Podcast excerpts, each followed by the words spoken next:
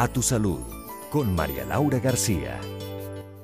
Hola amigos, llegamos a ustedes como siempre para brindarles bienestar, informándoles sobre la evolución del mundo médico. La cirugía mínimamente invasiva ha avanzado a pasos agigantados y hoy le queremos llevar algunos de esos progresos desde uno de los epicentros de esta revolución quirúrgica, Mayo Clinic de Jacksonville, Florida, en Estados Unidos, y en la voz de un especialista que ha vivido desde sus inicios en los años 90 este vertiginoso desarrollo. El doctor Horacio Asbun, jefe de cirugía general del programa hepatobiliar en ese centro de salud. Inicialmente, además de ginecología que se había hecho por años, se comenzó a hacer cirugía invasiva para la vesícula biliar, para el apéndice, después para el reflujo. Hoy en día hacemos procedimientos que creo que deberíamos cambiar el nombre, porque no es una cirugía mínimamente invasiva.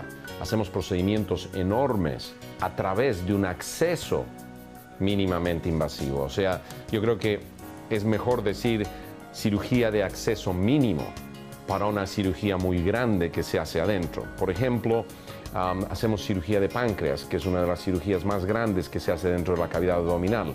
¿Cómo hemos llegado a esto?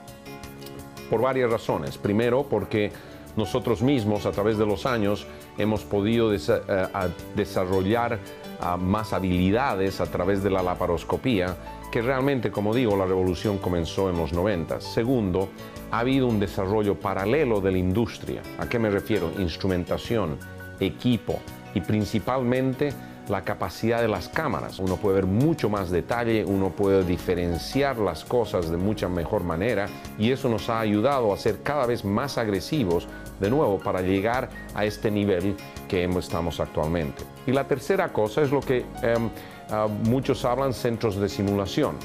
Los centros de simulación ahora eh, nos permiten eh, avanzar en esto y practicar antes y poder planear más las cosas con eh, eh, la preparación de visualización antes de la operación.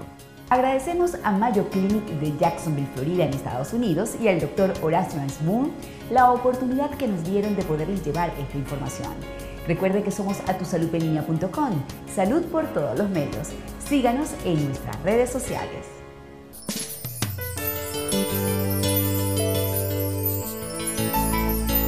A tu salud con María Laura García.